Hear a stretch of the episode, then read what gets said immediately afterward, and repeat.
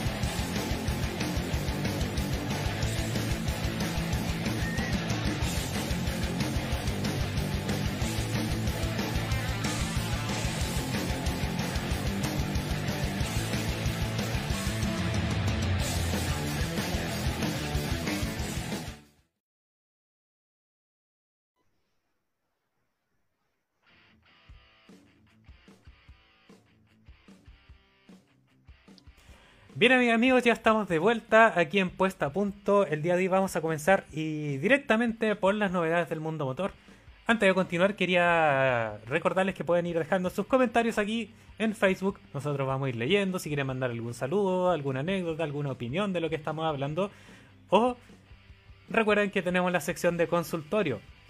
Si tienen Así es. alguna, alguna pregunta acerca de lo que sea algún tema mecánico, aquí nuestro panelista Andrés va a responder con mucho gusto, con muchas ansias y muchas ganas.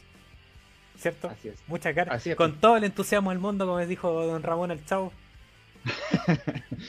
Aquí Sí. vamos a poder orientarlo con todo lo que sea necesario y todas las dudas y consultas que tengas, por favor, escríbalo en los comentarios.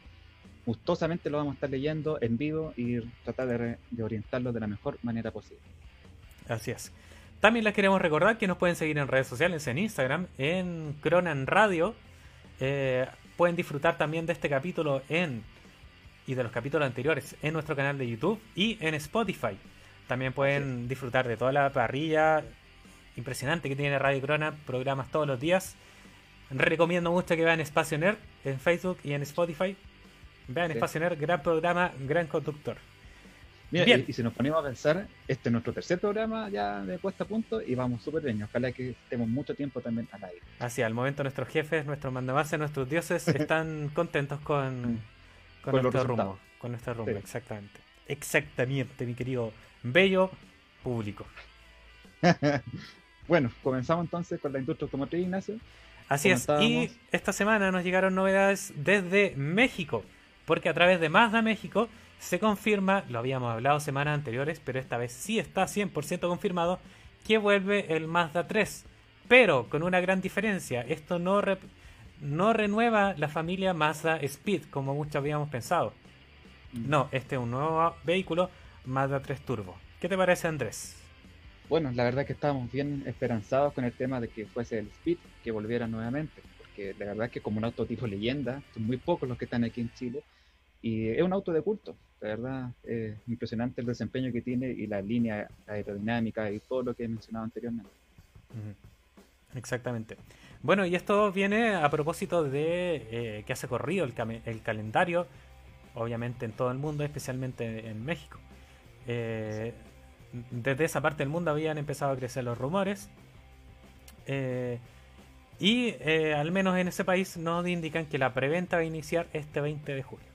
Cosas importantes que se debe saber. Bueno, fue presentado con un precio eh, tentativo en la industria mexicana. Aquí en Chile, eh, perdón, que en México rondaría los 490 mil pesos mexicanos.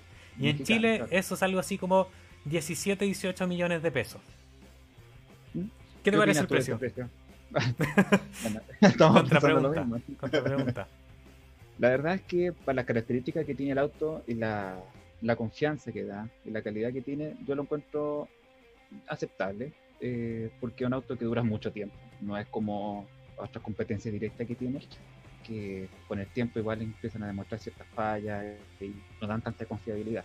Lo veo como desde ese punto de vista porque me ha tocado conocer en persona algunos autos que llevan más de 10 años funcionando de la marca y que la verdad que es muy confiable. Mazda se caracteriza, se caracteriza por dar gran, gran calidad en sus productos.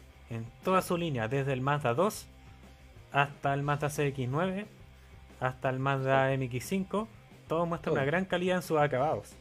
en lo acabado principalmente la insonorización de la cabina, eh, la eficiencia del motor, porque tampoco nos, para ser unos motores buenos, la verdad, no son tan gastadores como la mayoría podría pensar. Y la comodidad principalmente y todos como chiches, entre comillas, como que es la, el lujo o, o las cositas así que tienen como detalles, eh, son bastante peculiares y, y bonita la terminación que tiene. Sobre todo algunos colores, la verdad. En, el- en mi, en mi caso personal, como siempre lo he dicho, me gusta mucho el color Red Crystal que tiene ese sentido. Es muy bonito, y que mucho, muchas marcas lo han estado usando. por supuesto. Eh, cosas importantes que debemos saber de este nuevo Mazda. Se va a tratar, bueno, va a estar con un motor 2.5 litros turbo cargado de 4 cilindros que alcanza 227 caballos de fuerza y 420 newton par de torque. Excelente. La verdad es que me gusta mucho la cómo está siendo presentado y la, lo que nos están demostrando en esto. Tracción a las cuatro ruedas, va a tener sistema all-wheel drive que nos recordará a toda la línea de Subaru, como puede ser el WRX. Claro que eso estamos hablando de vehículos con prestaciones un poco más superiores, no tanto más superiores, pero sí más superiores a la del Mazda. También que este año al menos solo va a estar disponible en su versión hatchback. Sin embargo, que para 2021 también llegará en su configuración clásica y sedán. Excelente. Ya estamos recibiendo los primeros comentarios, Ignacio. Nos saluda mi primo, Ignacio Giral ahí. Nos dice hola, seguramente. ¿Por qué será? ¿Por qué con- será? debe- ¿Por qué será? contento por la noticia de Mazda, yo creo. Ahí puede hacer. Ignacio escucha Mazda a 50 kilómetros y ya para la oreja. Llegó como un imán. Llega como un Iván. También nos cuentan que eh, estarán disponibles dos niveles de equipamiento y Grand Touring y Signature. Las que en Chile puede ser equivalente a un nivel GT y GTX. Claro. También contará en sistema de seguridad con 7 airbags, monitor de punto ciego, cámara de retroceso, alerta de tráfico cruzado, etc. Yo creo que es un equipamiento más que esperado para el nivel de precio que estamos hablando. Por supuesto, la verdad es que con todos esos equipamientos y el precio que se está ofreciendo, yo creo, en el mercado ya pronto chileno, no está más que aceptable, la verdad. Eh, está bien a la, como a la vanguardia de lo que se está exigiendo hoy en día, lo que es en seguridad. Así es. Y en cuanto a la, en cuanto a la versión Signature, eh, va a incorporar un audio Bose con 12 parlantes, levas al volante, tapiz de cuero, head-up display, bueno, que eso creo que equipamiento de serie head-up display en muchas gamas. Sí, tengo claro, parece que es así. Focos delanteros direccionales. Excelente. Bastante, bastante bien equipado, pero recordemos que eh, al menos en México ronda los 18 millones de pesos. En Chile yo creo que va a costar un poco más. Eh, Más da en Chile y en general en Latinoamérica tiende a ser un poco más caro que en el resto del mundo. Pero ojo, la ventaja que tiene que algunos se quejan igual que los repuestos son caros y todo, pero es que la mayor parte de este tiempo este auto no demanda tanto repuestos, obviamente depende mucho del cuidado que tenga, pero en comparación con otras eh, competencias que tiene, no es tanta la necesidad de estar como mm. preocupándose del repuesto a lo largo del tiempo. Entonces esa es la ventaja de comprar un vehículo, digamos, con estas características y por el valor que se está haciendo presentado. Exactamente. Mira, Fabián Miranda nos pregunta, ¿cuándo su segmento Autos del Recuerdo? Yo creo que ya para la próxima semana deberíamos ir con ese segmento. Pero a ver, comenten, ¿qué, qué autos del recuerdo les gustaría que habláramos la próxima semana? Escríbanlo en los comentarios, muchachos. Hay un nombre de los autos que se les recuerden. Puede ser Chevette, por ejemplo, el Cavalier, que me acuerdo por Fabián.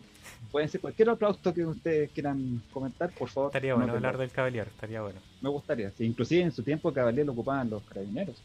Hubieran algunas patrullas y era raro verlo como como patrulla, como radio patrulla. Sí, porque. Bueno, harto Después hablamos en, el segmento del Cavalier, vamos a hablar del Cavalier, pero en profundidad.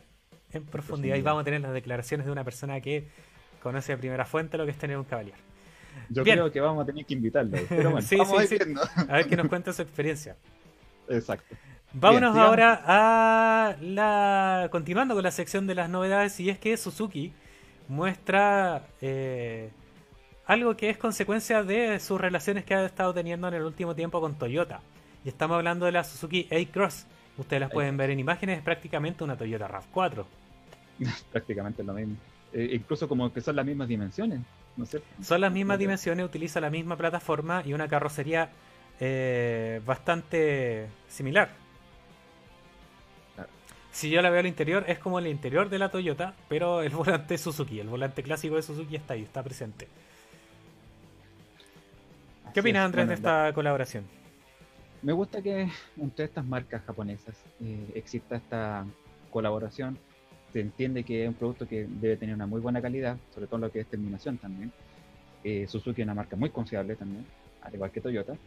Eh, lo que sí, justamente con lo que dijimos al principio, literalmente es como ver una RAV4. No es como tanta la diferencia, en Street Record si uno lo ve a lo lejos, es como ver una RAV4 es lo único que cambia y lo que se está llevando a la tendencia y de lo que hemos mencionado en los capítulos anteriores, que la máscara o el frontal es grande y es como la tendencia que tienen prácticamente todas las marcas hoy en día. Principalmente eso como es lo que está destacando. Barrillas parece que son sacadas de Monstropolis, de Monster Inc. Me recuerda mucho. Parece. Me parece que sí. Mucho de eso, sí. Bueno, las decisiones que están tomando en este momento las marcas no es tanto a sacar modelos nuevos, sino que a utilizar plataformas que ya están, porque eso te ahorra costes, y lanzarlas bajo tu propia, eh, un modelo, bajo, eh, digamos, tu acuerdo, lo que tú estimes conveniente. Es raro, es raro que eh, las marcas se enfoquen solamente a producir vehículos suyos. Siempre existen estas alianzas. Y esto también es lo que mantiene la industria automotriz viva también. Efectivamente, lo que pasó incluso con el relanzamiento de la BT50 con la plataforma Isuzu, como lo hablamos en los primeros capítulos prácticamente las marcas están reutilizando y están haciendo esas como asociaciones con las plataformas que ya se habían construido anteriormente, que le van cambiando ciertos aspectos y le agregan o mejoran algunas que otras cosas. Si te fijas, incluso el interior de la ICOS es muy similar a, también a la línea que tiene Mazda también y lo que ha seguido muchos otros vehículos con la que es como con la pantalla central en el medio, la, los acabados, con esas terminaciones de diferentes colores que le colocan en los tableros. Bastante eh, agradable, visualmente se ve bonito. Mm, exacto. Para ir cerrando el tema de el Mazda 3 Turbo, Ignacio nos comenta que no renueva su firma Speed enfocada, enfocada, ¿cierto? Enfocada a un nivel deportivo y solo quieren y solo siguen la línea de motores que venía incorporando modelos como CX5, CX9. No busca tampoco competir como un hot hatch. Claro, un hot hatch ya es un mercado con muchas muchas más prestaciones, más que más que dedicado al confort, el hot hatch está hacia la conducción. Efectivamente, aunque de todas maneras igual se extraña el Mazda Speed como fue en su momento, porque es un auto genial. Hay que, como lo dije anteriormente, hay poquito en Chile y la verdad es que hubiese sido bonito verlo nuevamente, pero lo que dice él está correcto. Vamos ahora a lo que es Dodge, eh, Dodge y que presenta su renovada Durango que mantiene las líneas que lo había hecho anteriormente, pero con un pequeño facelift. Así es. La verdad es que no le veo tanta la diferencia por como se ve anteriormente en las otras generaciones. No, es un facelift, no, no es un cambio de generación. Eh, no estoy seguro, me parece que el motor, el SRT Hellcat que está ocupando, me parece que ya se habían visto en la, la anteriormente, en los otros modelos que tenían. Sí, sí. Mm. lo que es terminación interior prácticamente es casi lo mismo. es amigable, pero hablando como de SUV, este, sí, eh, eh, la verdad es que ese, vehículo me gusta mucho por el sonido que tiene el motor cuando se eh, prepara en la línea de escape y el, pique que tiene, la verdad. Es impresionante. 710 caballos de fuerza. Sí, la verdad es que sí, está bastante creo Que, creo que no esperen los 700 caballos de fuerza de un deportivo. No, porque no se van a sentir. Es un vehículo mucho más pesado, mucho más tosco al conducirse, pero al menos va a tener ese pique que le gusta tanto al consumidor norteamericano. estadounidense y mexicano. Exacto, además como también es un vehículo grande, se ve, da también la confiabilidad que la mayoría de los usuarios esperan, que es como andar con la familia, entre comillas, cómodo y seguro, pero lo que como nosotros decíamos la semana pasada, no es lo que realmente, lo es, no es lo ideal, digamos, como para lo que es más maniobrabilidad de un vehículo, por la altura y todo lo demás. Mira, si yo tuviese familia y buscar un deportivo, preferiría, por ejemplo, un auto tipo Panamera, Porsche Panamera. Que te da las prestaciones de un familiar y te da las prestaciones muy similares a la de un deportivo. Correcto. Pero la verdad es que eh, es bonita la, la Durango. se, ve bien agresiva. sí, eh, agresiva. Mm. Mucha imponencia cuando llega así. Buen sonido al motor. Buen sonido al motor principalmente. Y ya viene prácticamente de fábrica preparado así. No es mucho lo que el usuario tiene que hacerle, a no ser que ya le quiera hacer cambio estético, pintura, lo que venga. Pero la verdad es que está bien bonito, está bien preparado de fábrica y es agradable. Dentro de las novedades que nos llegaron esta semana también está la del nuevo Kia Optima, que al menos en Estados Unidos cambia su denominación al K5, K5 que es su eh, nombre original que tiene eh, dentro de Corea. En Chile no sabemos aún si va a continuar como Kia Optima o como Kia K5. Este es un vehículo que a mi parecer es muy bonito. Eh, se, tiene un comportamiento muy bueno y es muy práctico. La verdad es que sí, me gusta que el motor que se está ofreciendo ahora es un turbo cargado de 1.6 litros. Eh, es bastante generoso también un motor así. Y la verdad es que el auto, lo que estamos viendo en las fotos de la presentación, se ve bastante más grande o, me equivoco. es, que es, muy grande el Kia Optima. El, piensa que en la gama viene el Río, viene el, el Oh, se me fue el nombre. El Cerato. Y después viene el Optima. Entonces es como el sedán grande de, Kia. Claro, el sedán grande justamente. Pero se ve bonito la, la, Y ojo, entrega la... suma, no, no mala suma de 290 caballos de fuerza. La verdad es que no está nada mal. Si se compara con, con otros vehículos del segmento en que está, la verdad es que está bastante bien. Y eh, Mira, si te fijas el diseño de atrás, como la parte posterior del vehículo, igual está bonito lo que le pusieron con las luces. Tienen como un estilo lo que estaba haciendo Dodge últimamente, con su con la misma Durango anterior, el mismo Charger también. Eh, como que ese mismo estilo de luces alargadas, no sé si nota, ahí se está la foto. Mm. Kia que se viene posicionando de una manera bastante fuerte en el mercado europeo y también en el mercado americano, junto con su hermana gemela que es Hyundai. Últimamente las ventas han estado eh, han resultado bastante positivas para la firma coreana. Que recordemos que eh, Kia es como el hijo pequeño de Hyundai. Sí. es como el hijo pequeño de Hyundai, es básicamente la misma empresa. Y ofrece productos muy similares, cosa que igual puede ser un poco raro, pero no le ha resultado nada mal. Mira, inclusive me ha tocado ver algunos repuestos de la, de la coreana y prácticamente lo, lo, que es como Kia y Hyundai siempre comparten el mismo logo en el mismo repuesto. ¿sí? Yo he visto que como que esa misma pieza la hacen a los dos, a las dos marcas. Y es como chistoso verlo porque prácticamente, como decía anteriormente tú, Ignacio, es lo mismo. Gracias, gracias. Bien, amigas y amigos, vamos dejando hasta acá el bloque de las eh, novedades de la industria eh, del motor. Automotriz. Perdón, automotriz. Eh, y vamos pasando, bueno, cambiando radicalmente de tema, vamos a hablar de todo lo que es la competición. Uh, Pero sí. antes vamos leyendo los comentarios que Fabiano dice que eh, el Chevrolet Monza quizás pegó en en su momento. Sí, sería bien el Monza en la sección de autos del recuerdo. Que pegaron. No sé si a- la verdad es que eh, tiene- el Monza tiene sentimiento encontrado para muchas personas. No sé si a quienes, quienes nos están viendo en estos momentos tendrán algún Monza o habrán compartido con alguien que tuvo un Monza. Pero algunos lo odian y otros lo aman ese auto. Es como bien ambiguo en ese sentido. Porque algunos se quejaban de lo que era como la mecánica de ese motor, la culata, que es lo que siempre supuestamente fallaba. La mayoría de los mecánicos más antiguos eh, le hacían como entre comillas la cruda al auto porque le encontraban muchos detalles. Y otros prácticamente nunca tuvieron problema con el vehículo Mm. y daba muy buenas prestaciones. Y en su tiempo incluso se ocupó mucho como taxi colectivo. Me tocó andar incluso cuando era niño en en uno de esos también, más de alguna vez. Vendo Monza, nunca taxi. Cuidado maniático. Cuidado maniático. Vendo auto. Vendo auto. Uso gerencia. Ese, esa podríamos hacer una sección también de los avisos, cómo lo colocan, porque últimamente cuando uno quiere comprar un auto, supongamos yo me quiero comprar una Chevrolet Loop, cuando vaya a ver la camioneta, en los avisos dicen vendo camioneta, pero ni siquiera aparece como la foto ni nada y es como es nada. Así que la mayoría, de las personas, joyita. la mayoría de las personas están colocando como, como dices tú, vendo autos, vendo camioneta, eh, detalles por el año, Cuidado maniático. Claro, uso gerencia, como decían siempre. Eh, Bien. Nunca cargada. Nunca cargada. Ya. Nunca. Bueno. eh, ¿cómo, decir- ¿Cómo se llamaba esto? Mm, bueno, bueno, la vamos a hablar en su momento. Ya lo vamos a hablar en su Bien, momento. ahora sí, vamos a la pausa de cambio de sección. Vamos a regresar con todas las novedades de eh, lo que fue este fin de semana cargado, pero cargadísimo automovilismo. Un super sábado para los amantes del deporte motor. Vamos a hablar de lo que fue NASCAR en Indianápolis, lo que fue el regreso de la IMSA en Daytona.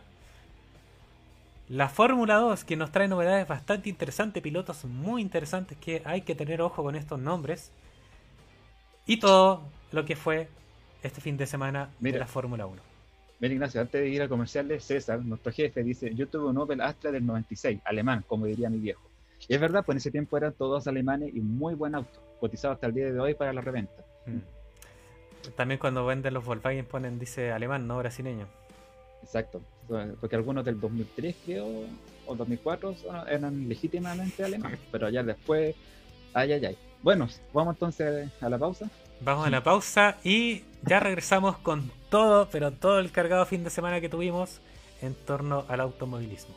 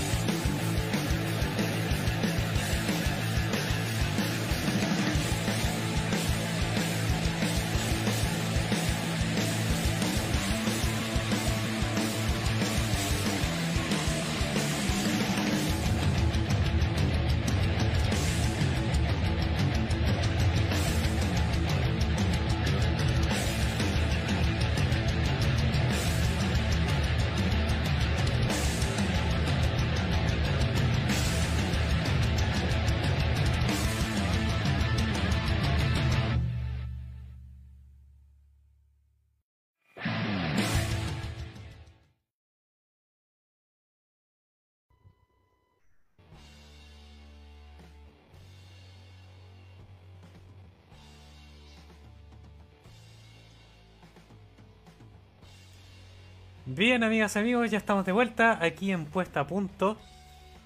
Eh, Ignacio Leighton, su conductor, Andrés Girard, eh, su panelista. Así es. Y nosotros seguimos con el bloque que esperamos todos los aficionados del deporte motor. Antes de comenzar, quería recordarles que si tienen alguna duda, consulta eh, de carácter mecánico, pueden dejarlo a través de nuestros comentarios de este video. Si viste este video después, también puedes comentarlo. Y vamos a traer la respuesta la próxima semana. Así que lo estás haciendo es. ahora, perfectamente te podemos responder en este mismo momento. Por supuesto.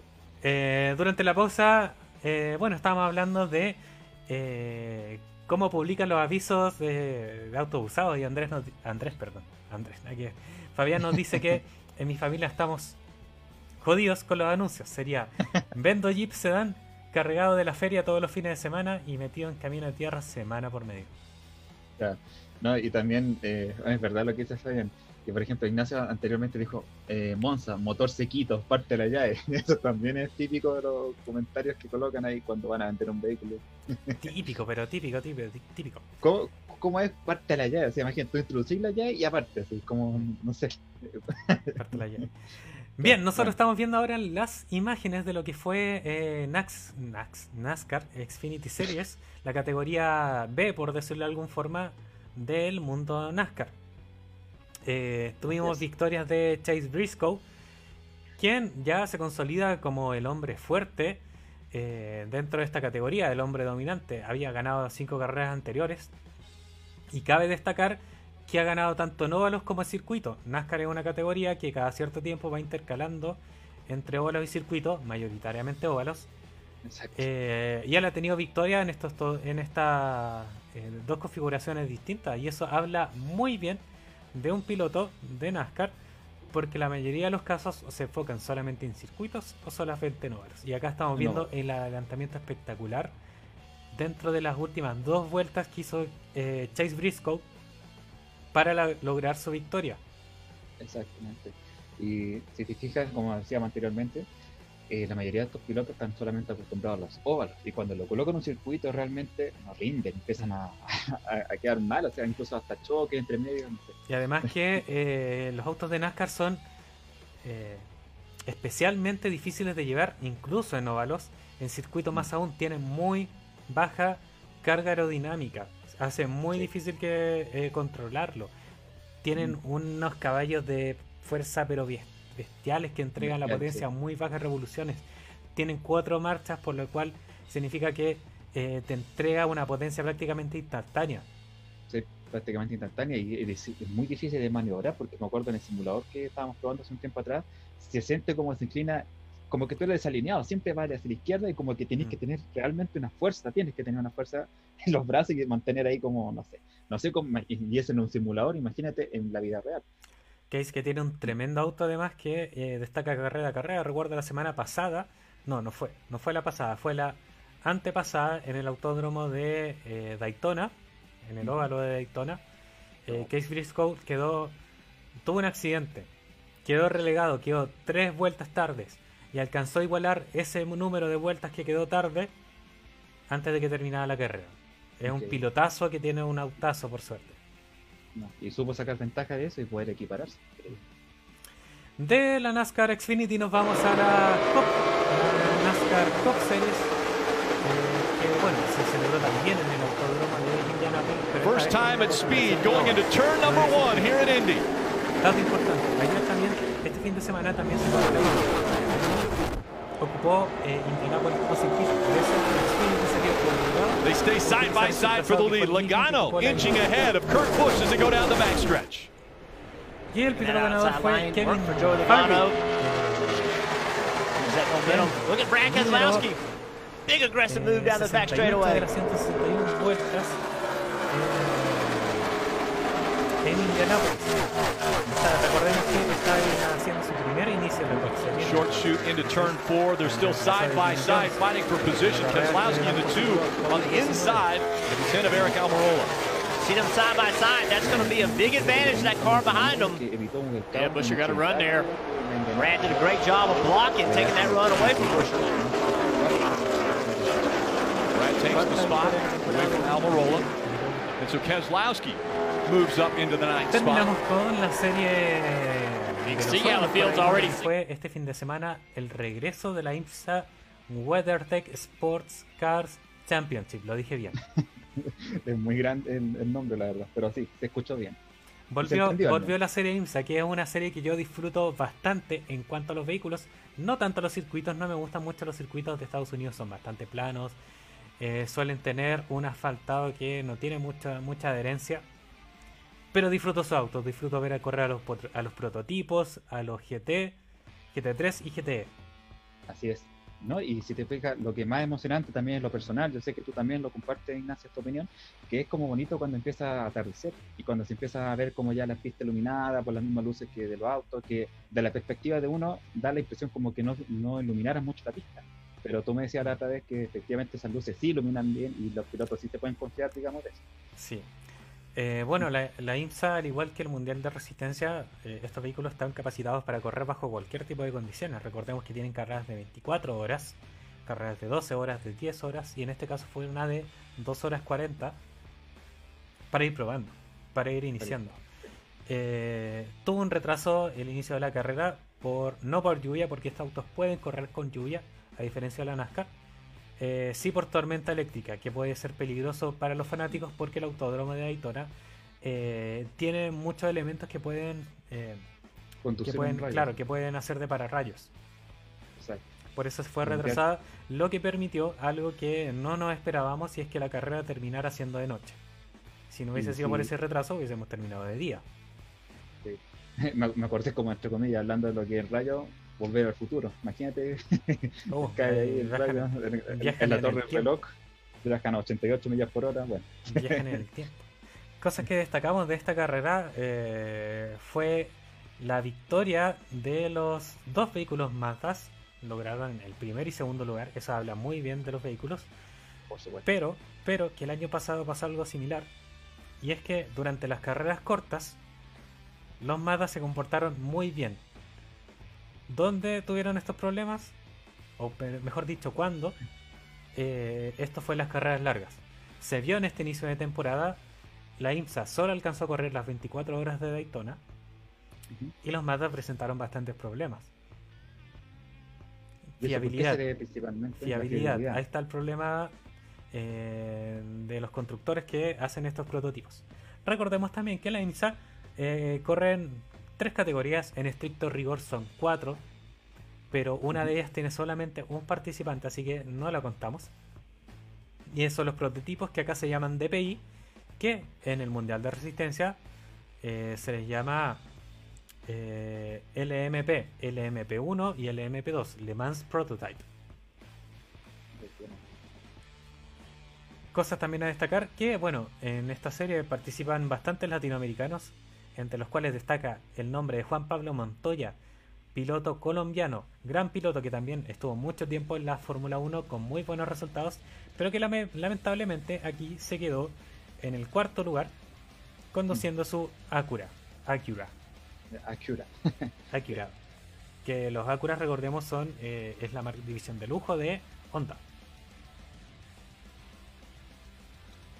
También destacar eh, la participación de Gaby Chávez, el otro piloto colombiano, que hizo pareja con Pipo Derani, el brasileño, y consiguieron el quinto lugar en el, los DPI.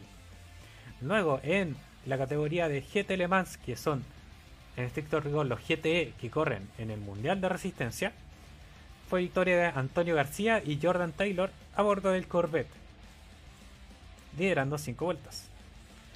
Llama la atención el mal resultado y, eh, claro, los malos resultados que tuvieron los BMW M8, que se quedaron recién con, tengo aquí el número exacto, 1, 2, 3, el cuarto y el quinto lugar, recién, los BMW.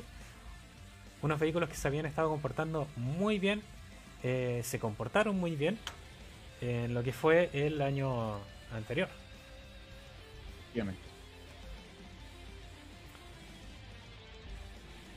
Bien, esto fue eh, IMSA de la semana pasada. Nosotros vamos a ir, eh, perdón, del fin de semana pasado.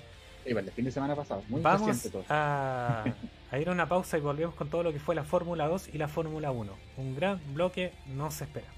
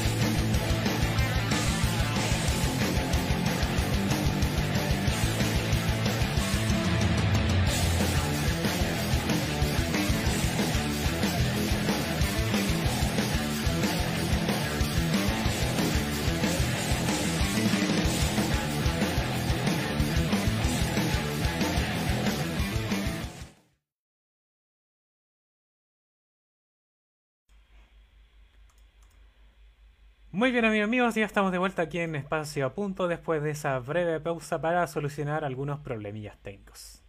Ahora sí que sí. Oh, nuestro jefe.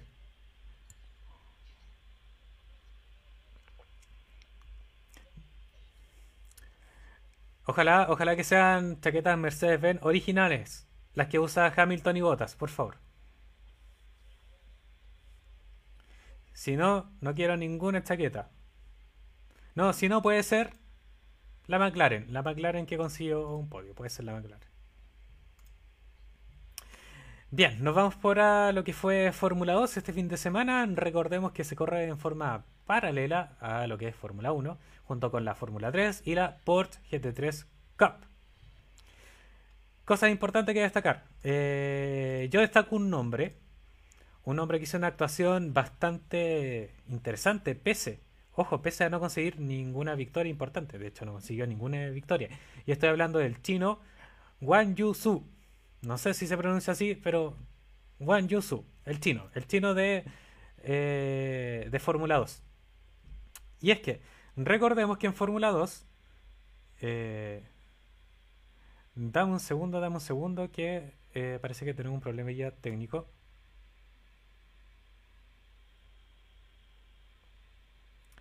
Sí, dame, un segundo que tengo un problema técnico.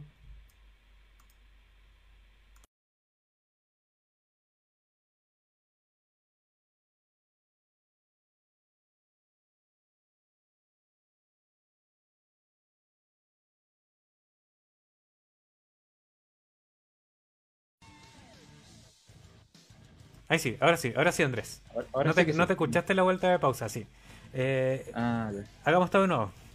Pequeño fail, pequeño fail.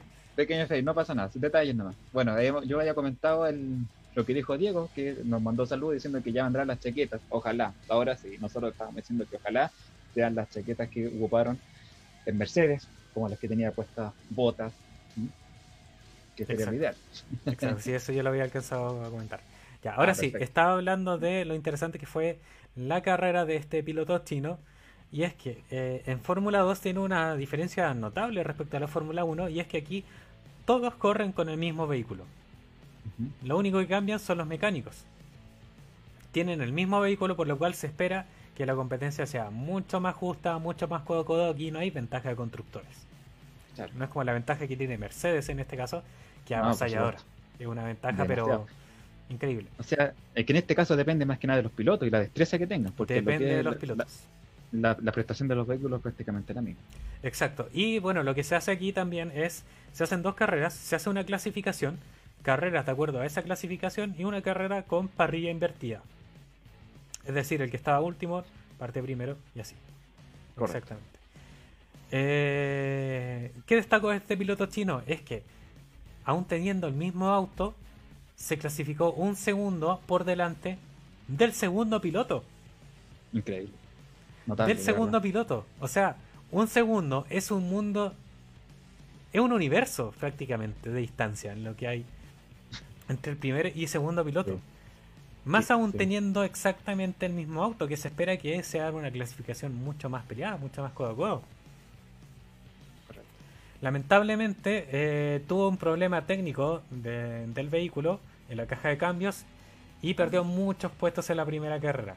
Luego en la segunda tuvo que partir desde el fondo de la posición y consiguió un no mal, un no mal resultado que es el puesto número 14.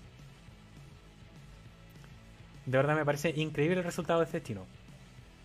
Bueno, destaca eh, en la pasada carrera la victoria del brasileño Felipe Drugovic, completando el podio por Luis Deletras y Dan Tictum. Dan Tictum. Fórmula 2, recordemos que se corre en forma paralela a lo que es Fórmula 1. Así es. Bien, llegó el momento de irnos a lo que fue la categoría reina y empezamos hablando por el día de clasificaciones de Fórmula 1. Una clasificación bastante entretenida, en la cual tuvimos la sorpresa, en primer lugar, de Valtteri Bottas logrando la pole, que muchos esperaban que fuera Luis Hamilton quien dominó todos los entrenamientos anteriores. Gran, pero gran clasificación de Valtteri Bottas. Así es. Cosa a destacar, eh, el mal rendimiento de Ferrari, pero es que Uh, no que lograr, no. recuerdo desde cuándo fue la última vez que Ferrari no clasifica la Quali 3. 2014 parece, de la última vez que decían que, que Ferrari como Y que este ha sido lo peor que ha 2014 hecho. fue el peor auto que ha tenido Ferrari mucho tiempo. O sea, yo creo que este Ferrari es el peor al menos desde el año 2014. Imagínate, o sea, no sé, quedo como sin 2014. palabras. sí. Claro. No, Y cosa a destacar también, bueno, que Red Bull hizo un muy, una muy buena clasificación. Eh, si lo comparamos con lo Sí. que hicieron el fin de semana pasado, que sus números, su ritmo y su tiempo de clasificación era muy lento. Pese a esto, Max Verstappen se eh, pone ahí con la tercera posición, partiendo desde la segunda fila. exacto. Cosas que pasaron también. Eh, esto se penalizó minutos, diría, antes de la carrera. Y es que al momento de hacer la vuelta rápida, Valtteri Bottas él se sale de la pista, ondeando bandera amarilla. Y Hamilton, aparentemente, no ve esta bandera amarilla, o se confunde con el letrero que aún estaba en bandera verde, por lo cual no baja su velocidad.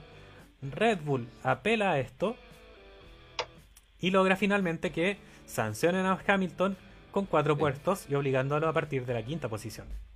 Y eh, en base a esa sanción es donde empieza a ocurrir ya todo el, de- el desenlace final de lo que fue esta increíble retorno de la Fórmula 1. De verdad, fue notable. Me, Exactamente. me parece que desde el mes de diciembre del año pasado que no se veía un gran premio, desde el premio de Abu Dhabi, fue la última vez que se ocurrió la Fórmula 1. Claro, 200 Sí. más de 200 días sin Fórmula 1. 211 días, claro, sin Fórmula 1. Ah, o sea, de verdad.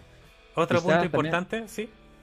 Bueno, quizás debe ser por eso también que, en mi, en mi perspectiva, que por eso fue tan emocionante este retorno, porque como tanto tiempo que había pasado, porque si, si hubiésemos tenido lo- el premio normal, o sea, la competencia normal que iba a ser en marzo, si no me equivoco, en Australia, quizás no hubiese sido tanto es- esta carrera que se ocurrió este fin de semana.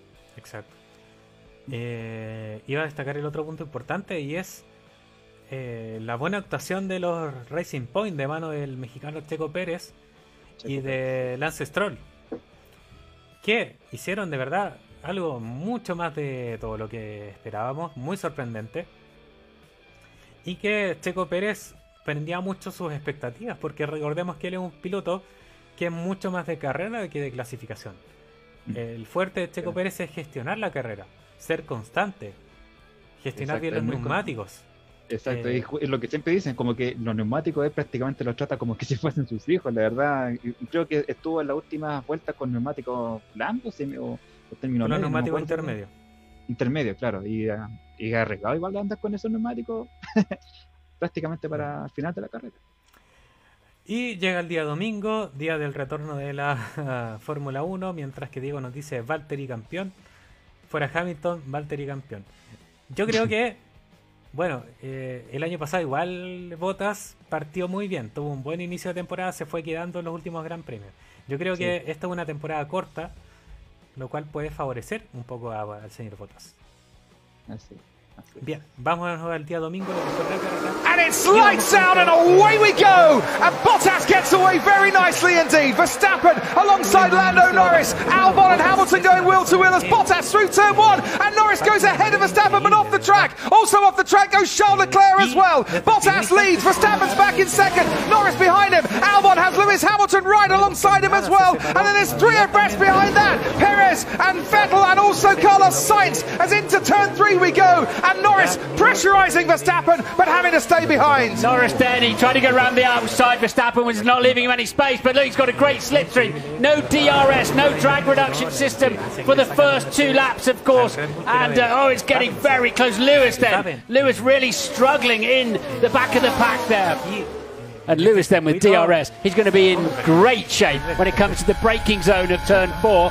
He might even be in third place, and he is. It didn't even need the braking zone at turn four. DRS helping him blast past. Verstappen going slowly, and as he lost power, and he's desperately trying to get power back into that Red Bull.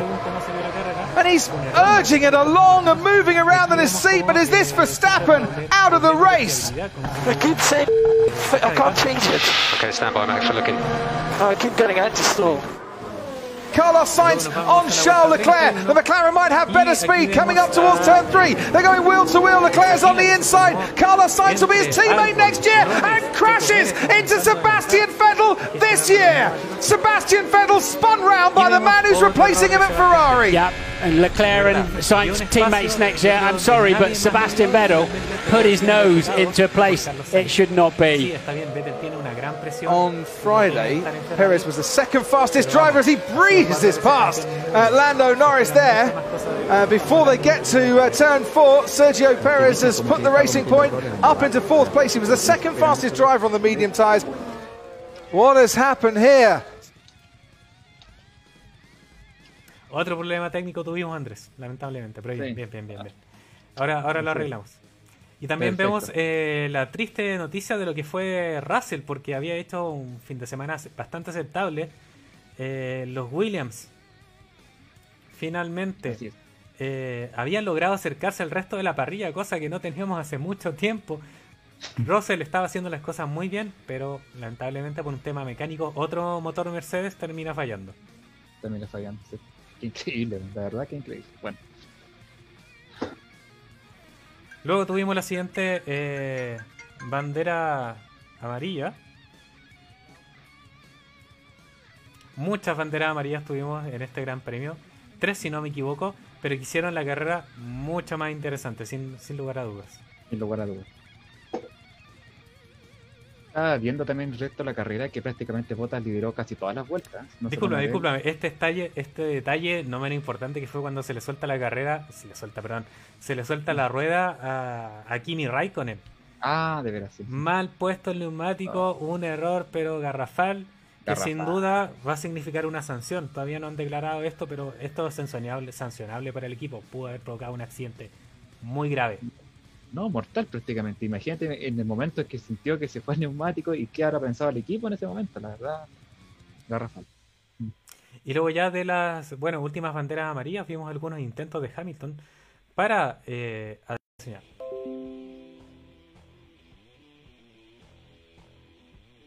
Ahora sí, tuvimos el choque entre Hamilton y Albon. Yo entiendo perfectamente la sanción. Totalmente la sanción. Aquí lo que pasó es que Hamilton no se pegó a la derecha, tuvo un problema de subviraje, ocurrió el subviraje, no levantó el pie del acelerador y por eso finalmente termina quitándole un poco de pista a Albon, que si bien Albon sí tenía pista para seguir corriendo, para seguir moviéndose hacia la izquierda, eh, pero que eh, terminó en un accidente por esto. Esta es la interpretación que tengo por parte de la FIA de por qué esta sanción a Hamilton de 5 segundos. Finalmente, ellos entienden eh, que esto fue culpa de Hamilton por no haber eh, soltado el acelerador bajo un adelantamiento de Albon que de verdad era impresionante. Adelantar por fuera es una cosa Sí. que pocos pilotos se atreven. Es muy riesgoso también, pues la verdad que igual se puede, le puede jugar en contra. Totalmente. Y tuvimos otro accidente en el final. Aquí ah, vimos a Daniel Kvyat, quien sufre un pinchazo de su neumático trasero izquierdo. Que por suerte, y digo yo, por suerte, Por suerte. eh, Kvyat quedó bien posicionado si no hubiese significado otro safety car justo en las vueltas finales. Exacto. No hubiese sido un desastre justamente que lo pilló como en el momento preciso para retirarse como bien de la pista. Por el contrario, hubiese sido mortal esa. Y nos vamos al tremendo, pero tremendo final que tuvo esta carrera, que yo creo que fue eh, un momento de verdad impresionante. Impresionante. Eh, Hamilton había sancionado bajo 5 segundos, le avisan por radio a Norris que de esta sanción, ¿qué hace Norris? Hace la vuelta rápida de su vida. De su vida. Primera vez que sube al podio, ya, ya estaba posicionándose al podio, de verdad bien merecido. De verdad, yo, en lo personal, es emocionante ver que le haya llegado Y a un esa podio en su corta carrera, en su corta edad, 20 años tiene. Eh, Lando Norris. A mí me encantó porque en este tiempo de, de parón que tuvimos de, de Fórmula 1 fue mucho a streamear a Twitch junto con eh, Leclerc también. Inmediatamente después de haber tenido este podio, se va a Twitch a streamear con sus amigos. Dicen, cabros, muchas gracias por haberme ap- apoyado, acompañado, son grandes. Un grande, un Así grande es. Lando Norris. Y a pesar que estuvo en ingreso al podio, que la última, a ver, en la, esta es su segunda temporada en, en- en la Fórmula 1, así tengo entendido, ¿no es Exacto, cierto? exacto, la segunda Imagínate, temporada. y, y su, y su primera carrera, y la verdad que y me, me parece que también partió tercero, ¿no es cierto? El- cuando comienza Norris partió 1, 2, sí, tercero después de la sanción. tercero, imagínate. Increíble, Exacto, de verdad que exacto. increíble. Eh, Mm. Cosa a destacar de esta carrera, muchos abandonos. Subimos 9 abandonos en total. Nueve, nueve abandonos, sí. Los únicos equipos que terminaron, lograron terminar con sus eh, dos autos fueron los que estuvieron en el podio. Hablamos de Mercedes, Ferrari y McLaren. Así es. El resto de equipos eh, terminó solamente la carrera con un auto o con los dos, como fueron los casos de eh, Red Bull con Verstappen y Albon, que tuvo que abandonar después del toque con Hamilton. Y bueno, se esperaba mucho esta carrera de Max Verstappen. eh, es lamentable el fallo técnico, de verdad. Siento que habría sido una carrera aún más apasionante, pero, pero que con la elección de neumático, que no creo que fue la correcta, por lo que vimos con Checo Pérez. Checo Pérez partió con el neumático blan- blan- eh, blando. Blando, sí.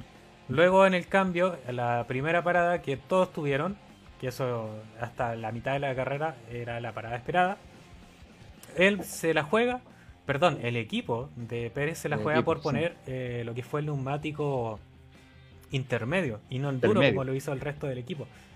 ¿Qué pasó? Checo Pérez se terminó quedando sin neumáticos. Y no entró a cambiar neumáticos, no quiso arriesgar. Decisión del equipo seguir esa estrategia. Quisieron probar algo diferente, no funcionó bien. Fue el mismo neumático que tenía Verstappen. Pero que si eh, Red Bull hubiese utilizado la estrategia con Verstappen en, en carrera, si hubiese estado aún, podrían perfectamente haber cam- cambiado el neumático eh, en los safety car. Exacto. Pero Cosa- bueno, Sí, cosa a destacar, bueno, lamentable lo de Checo Pérez, que de verdad estaba haciendo una guerra impresionante, impresionante. Bueno, su compañero de equipo, eh, Stroll, quien tuvo que abandonar también por un problema técnico. Eh, motor Mercedes también que tenía Stroll. Llama- me llama la atención esto, los problemas técnicos vinieron más que nada por los motores Mercedes, pero no le pasó Sí. nada a Mercedes. Lo que sí, eh, durante las últimas vueltas, perdón, durante el último tercio de la carrera, empezaron a llegar órdenes de equipo a Hamilton y a Bottas para que no utilizaran tanto los pianos, ya que estaban teniendo un problema con los sensores de la caja de cambio. Mm. Si utilizaban mucho los pianos, el auto vibraba más, por lo cual iba a provocar que fallaran finalmente estos sensores. Yo creo que por ahí va la cosa de los fallos de los motores Mercedes que tuvimos este fin de semana. Creo que por ahí veo una relación.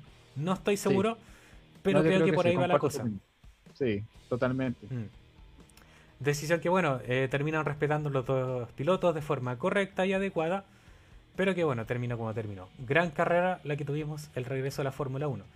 Lo que viene ahora, eh, bueno, se repite la misma pista, se repite el Red Bull Ring el próximo fin de semana, con un aditivo especial, y es que estuve viendo la, en los pronósticos del clima, indican que tendremos lluvia este fin de semana. No se sabe si va a ser para el día sábado o domingo. Ojalá que sea para el día domingo. si es para el día sábado, va a ser seguramente en la tanda de clasificación. Bien. Mientras tanto, vamos leyendo los últimos comentarios de Fabio Miranda que dice que lo de Raikkonen no se veía desde los Haas en Australia 2018. Exactamente. 2018, justamente. Recuerdo, eh, bueno, eso incluso apareció en el documental de Netflix de la Fórmula 1. Como Ah, colocaban mal los neumáticos eh, en el equipo Haas y al momento Claro. de salir de pits le dicen, oye, tiene el neumático suelto, no puede seguir. Y el mecánico que quedó a cargo, pero uff, mal, mal, mal. Era uno de los nuevos. El director de Oh. Haas, que no recuerdo el nombre, justo ahora no recuerdo el nombre, estaba pero furioso, furioso.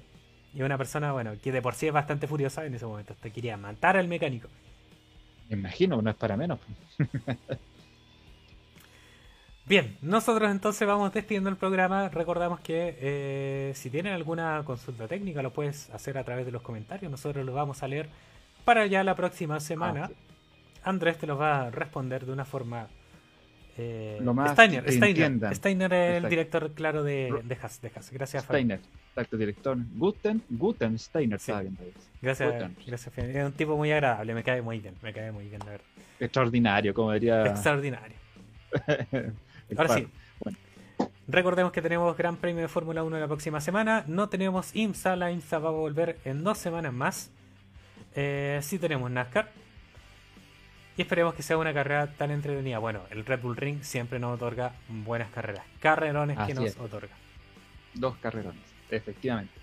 Bien, Bien. le agradecemos todos por habernos acompañado en el capítulo del día de hoy. Tuvimos algunos problemas técnicos, los lamentamos profundamente. La verdad es Son que, cosas que pasan. son cosas que pasan, hay que entender que nuestras compañías, que han aparecido en varios memes por ahí, se nos darán cuenta por qué está ocurriendo esto. Bien. Que esté muy bien. Bien. Nosotros nos vemos la próxima semana. Chao. Así es. Chao.